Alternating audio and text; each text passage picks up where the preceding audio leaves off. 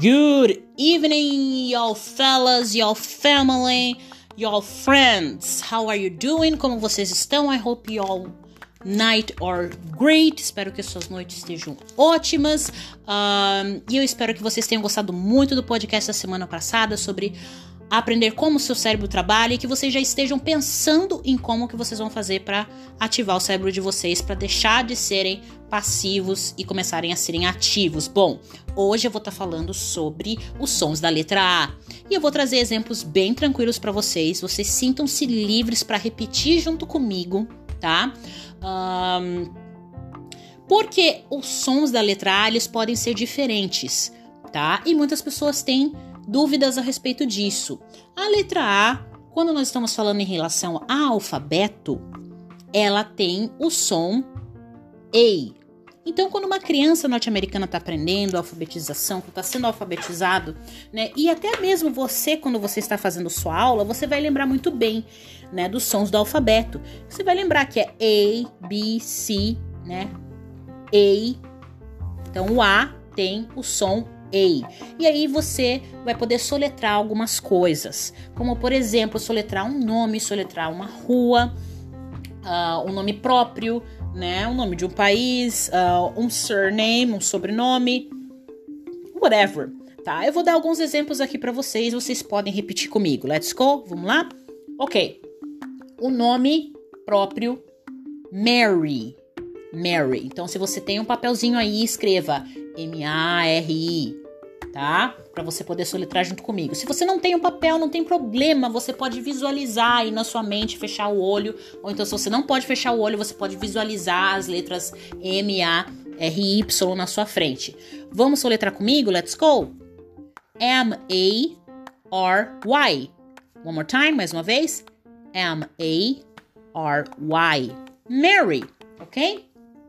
Vocês podem estar se perguntando, Nani, eu nunca vou precisar soletrar isso, daí é coisa de criança. Precisa, tá? Em algum ponto da sua vida você vai precisar soletrar. Por exemplo, uh, os gringos não estão acostumados com uh, pessoas com três, quatro sobrenomes e aqui no Brasil acontece muito isso, tá? Muitos lugares podem não estar acostumados com os sons da, da, dos nossos surnames, os nossos sobrenomes, né? Principalmente os sobrenomes que tem tio, Magalhães, enfim, né? Outros tipos de sobrenomes que vocês podem conhecer. É, e aí, quando você tá fora, lá no seu airport, como que você vai fazer para ser entendido quando eles perguntarem qual é o seu nome e o seu sobrenome? Você vai precisar soletrar, não é verdade? Uh, já aconteceu comigo quando eu estava nos Estados Unidos, tá? De eu estar dirigindo a minha roommate gringa estava ao meu lado e nós estávamos no lugar uh, onde nós ficamos perdidas. Nós estávamos no meio de fazendas, assim, então, tipo, aquela estrada de terra e etc e tal. E o nosso GPS, o aparelhinho do GPS, aquele que você cola ali no vidro, ele não estava funcionando porque estava fora de área, né? A minha roommate, mais que depressa, lembrou que o carro é, existia um GPS próprio produzido pelo carro, né? É claro que ela não sabia mexer, nem eu, mas ela lembrou que o carro também tinha o seu é, livrinho ali, o seu manual. Então ela pegou, pegou o manual mais que depressa, foi ler o manual e ela viu que tinha um 0800 que ela podia ligar do carro e aquele 0800 iria sim funcionar, tá? Não era do celular. E ela fez a ligação e a mulher gringa, né? Porque como a ligação era muito ruim por causa da falta de, de, área, ela perguntou é, qual foi a última rua que nós tínhamos passado. E aí a minha companheira teve que soletrar, né, a rua e, e, e para qual rua que nós estávamos indo. É, para que o GPS do carro pudesse dizer para nós, né, ela poder, pudesse ativar o GPS do carro e o GPS um, que vinha com o carro já pudesse nos levar até o lugar onde a gente precisava chegar. E deu certo. Ela soletrou, né? Então, ou seja, ela gringa precisou. Então, se você pensa que você não precisa só porque você não é mais criança, não tá em processo de alfabetização e nunca vai usar, vai usar, tá? Então, uh, esteja preparado por esses momentos. Bom, Nani, acabou então? Letra A tem só som de EI? Não, não tem. Quando nós estamos falando na letra A no sentido de artigo, ou seja, um, uma, a letra A se transforma. Ela não tá mais afim de ser a letra A que todo mundo conhece, tá? Ela tá afim de colocar uma roupa totalmente diferentona e ser reconhecida de forma diferente, tá? Então ela fica com som de A. A. Sim, Nani, é o nosso A? É isso que eu tô ouvindo? É isso que você está ouvindo. É o mesmo som da nossa letra A. A casa, a flor, a rua. Letra A no inglês significa um, uma, o artigo um, uma, tá? Então eu vou ler para vocês agora um parágrafo do livro Anne of Green Gables, tá? Que eu comprei pelo estante virtual. Esse livro é muito legal. Para você que é level 1 e level 2, é uma boa pedida para você comprar lá pelo estante virtual, tá? É, online, vai chegar online na sua casa. Ele é um livro que ele é cheio de ilustração, tá? Ele é cheio de uh, exercises que você pode fazer dentro dele. Ele vem com um CD onde você pode, né, tá lendo ali e ouvindo, uh, trabalhando, ativando o listening do teu cérebro. Então, é um livro que eu super recomendo os alunos da IOL Idiomas estão lendo, estão adorando. E se você é fã, né, tá aí no Netflix para ser assistido, né? And with an E. Uh, é muito bacana, tem três, três temporadas, é muito legal. Bom, eu vou ler para vocês aqui um parágrafo para vocês prestarem atenção no A como artigo, no som do A como artigo. Citam-se livres para repetir junto comigo, tá? Enquanto eu estou lendo, tá bom? Para vocês ativarem é, pronúncia no cérebro de vocês. Então vamos lá? Let's go? Bora! When Matthew and Marilla decided to adopt a child who helped them at their farm, Green Gables, they especially asked for a boy. But when Matthew goes to Bright River Station to collect the child, he gets a shock. Ok? Muito bom. Nesse parágrafo a gente tem três exemplos aqui uh, do A com som de A, né? E no sentido de artigo. Exemplo: a child. A child. Você pode repetir junto comigo. A child. Uma criança. A boy. A boy a boy, um menino, a shock, a shock, a shock, um choque, tá? Então o A, nesses casos aqui, tem som de A. Nani, beleza, acabou, terminou por hoje, né? Vamos embora para casa? Não, não vamos não, porque eu preciso contar para vocês a exceção do Paranauê.